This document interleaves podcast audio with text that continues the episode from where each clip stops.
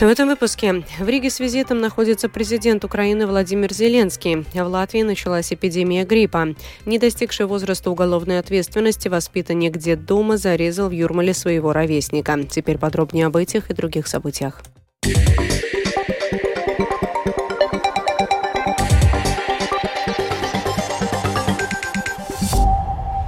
В Латвию с официальным визитом прибыл президент Украины Владимир Зеленский. Ранее он посетил Литву и Эстонию, а сегодня проводит ряд встреч с высшими должностными лицами Латвии. В том числе состоялась встреча с президентом Эдгаром Ренкевичем, после чего оба главы государства пообщались с журналистами. Подробнее об этом в сюжете Михаила Никулкина.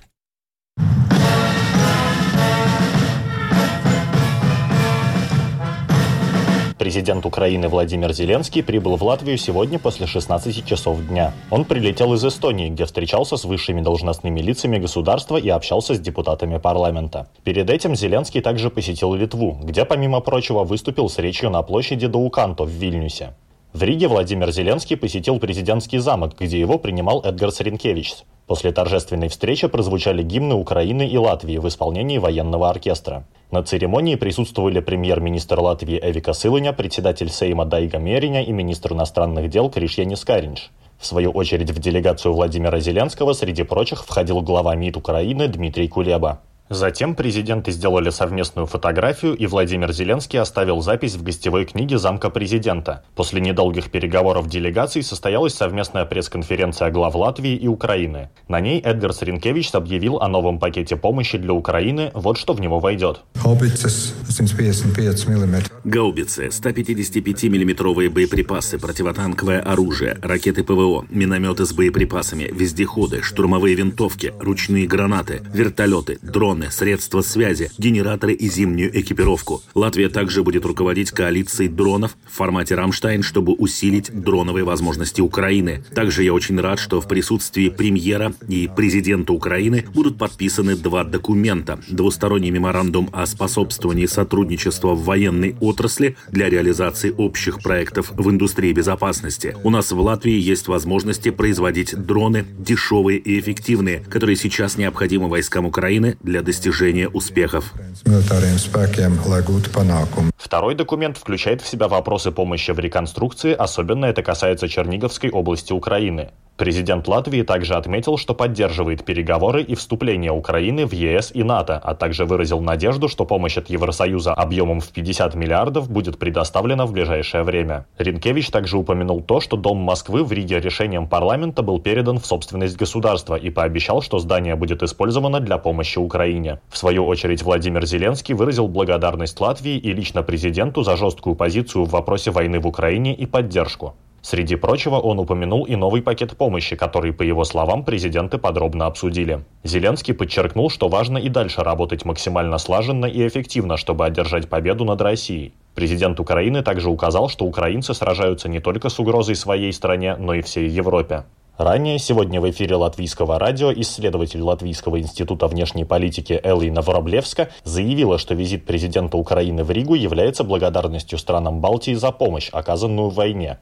По ее словам, с одной стороны, это жест благодарности, а с другой Зеленский продолжает искать политическую и военную поддержку маратона skrējējs domā, ka нākamā погрезения. Марафонец, считающий, что за углом финишная прямая, пытается по возможности мобилизовать все, что в нем есть. Зеленский во время этих встреч постарается добиться еще какой-то и политической, и гуманитарной, и военной поддержки. Скорее думаю, что он больше ищет политической поддержки в рамках НАТО и Европейского Союза. Его также больше волнуют не выборы в России, которые пройдут в марте, а скорее выборы в Соединенных Штатах Америки.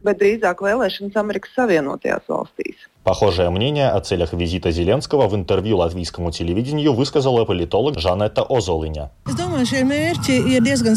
Я думаю, эти цели довольно понятны. Во-первых, это оценка помощи Латвии Украине. Во-вторых, Украина сейчас находится в очень сложном периоде войны, и ей необходима поддержка и помощь, и экономическая, и военная, и политическая. Также третья возможная цель – еще большее привлечение международного внимания, так как Украине надо и выиграть войну войну и вступить в Европейский Союз.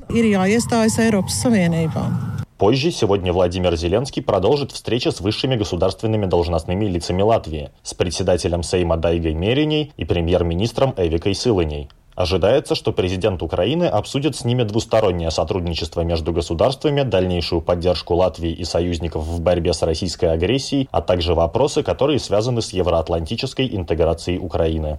Михаил Никулкин, служба новостей Латвийского радио. Как уже сообщалось, в Ригу Зеленский прибыл после сегодняшнего визита в Эстонию, где он поблагодарил за непоколебимую поддержку Украины. После встречи с руководством Эстонии президент Украины подчеркнул, что сейчас не время говорить о перемирии, поскольку оно послужит интересам России и поможет агрессору компенсировать свои потери. Пауза на полі бою на території України це не є пауза війні.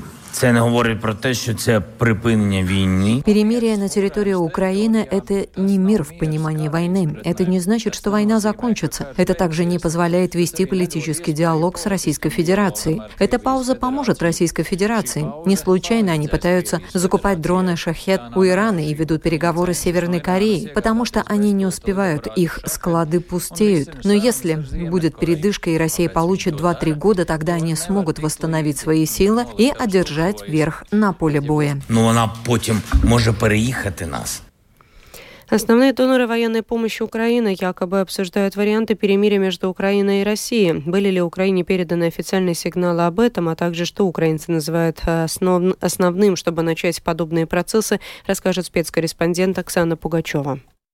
В последнее время в американских и европейских медиа обсуждается вопрос о возможных переговорах Украины и России, а также о замораживании военного конфликта. Источники, неназванные немецкие и американские чиновники, сообщают, что идея двух основных доноров военной помощи Украине США и Германии состоит в том, чтобы Киев выстраивал переговоры с Россией в стратегически выгодной для себя позиции. Эти две страны намерены подтолкнуть к переговорам переговорам с Россией Зеленского, используя в качестве рычага объемы поставок оружия, которые в результате позволят украинской армии лишь удерживать нынешний фронт, а не освобождать оккупированные Россией территории. Второй план Германии и США – заморозка конфликта на нынешних рубежах без договорных процессов. В этом случае линия соприкосновения укрепляется и становится новой квазиграницей между Украиной и Россией. Президент Украины Владимир Зеленский вчера на пресс-конференции в Вильнюсе заявил, что хотя и знает о том, что подобное обсуждение есть,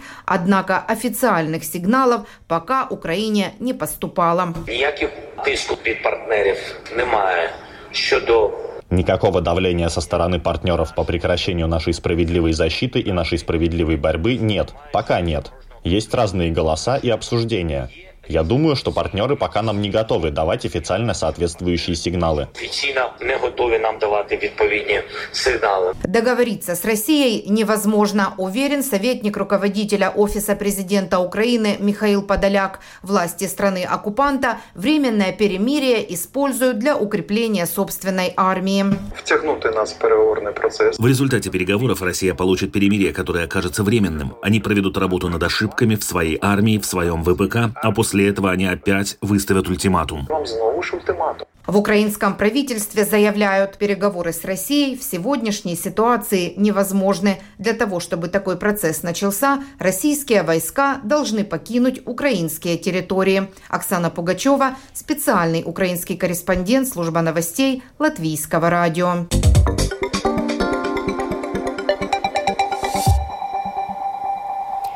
В Латвии началась эпидемия гриппа, сообщили в Центре профилактики и контроля заболеваний. Результаты мониторинга заболеваемости гриппом, COVID-19 и другими острыми инфекциями верхних дыхательных путей на прошлой неделе свидетельствуют о небольшом сокращении числа болеющих и госпитализированных пациентов с COVID-19, зато заболеваемость гриппом продолжает расти и достигла эпидемического порога, поэтому с 12 января Центр объявил эпидемию гриппа. Европейский суд по правам человека признал нарушение прав в деле Д против Латвии, а не устранение неформальной иерархии заключенных в местах заключения. Как сообщили в Министерстве иностранных дел, ЕСПЧ вынес приговор по делу, сделав вывод, что допущено нарушение прав, гарантированных статьей 3 Европейской конвенции о защите прав и основных свобод человека, запрещающей пытки и бесчеловечное обращение.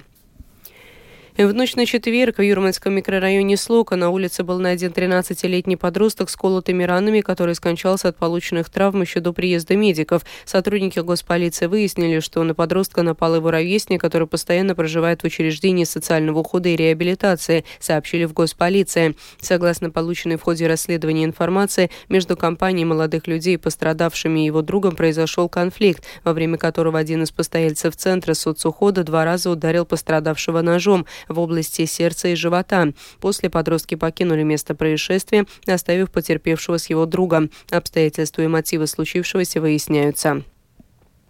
Сегодня министр культуры Агнеса Логина встретилась с представителями Общественного совета электронных СМИ. В ходе встречи планировалось обсудить ход объединения общественных СМИ, приоритеты этого года, а также просьбу управления профсоюза латвийского радио отложить объединение общественных СМИ. Министр уверена, что объединение общественных СМИ является необходимостью. По словам Логиной, главная цель состоит в достижении единого информационного пространства в Латвии, а вопрос языка вещания будет снова поднят буквально в этом месяце. Tas, ar ko es gribētu sākt, ir, ka mērķim ir jābūt padarīt. То, с чего я хочу начать, что цель должна быть сделать латвийское медийное пространство более единым, безопасным, сильным и таким, которое усиливает латвийскую демократию и независимость. Но вопрос языка, про то, какими инструментами этого достичь, это вопрос, который мы решим при помощи методического руководства медийной политики. Это документ, который определяет политику СМИ. И мы подготовим этот документ и отдадим его на общественное обсуждение в течение этого месяца месяца. Конкретную дату я не назову, но это будет в январе. И я напомню, что это неопределенная ситуация с неясным будущим и с тем, как будет выглядеть медийная среда в целом, возникла потому, что этого методического руководства у нас не было в течение трех лет, потому что для предыдущего политического руководства министерства это было не актуально. Jo iepriekšējai, iepriekšējai kultūras ministrijas politiskajai vadībai tas nav bijis aktuāli. С 2025 года табачные изделия и их заменители будет запрещено покупать и использовать до достижения 20-летнего возраста. Также со следующего года будет запрещено продавать жидкости для электронных курительных устройств и табакозаменители с ароматизаторами. Это предусмотрено принятыми сегодня Сеймом поправками к закону об обороте табачных изделий. Дебаты же велись вокруг предложения депутата Ингмара Лидаки о сохранении в Сейме и Кабинете министров курительных комнат. Лидака считает, что курение за углом – это недостойно депутата депутатов.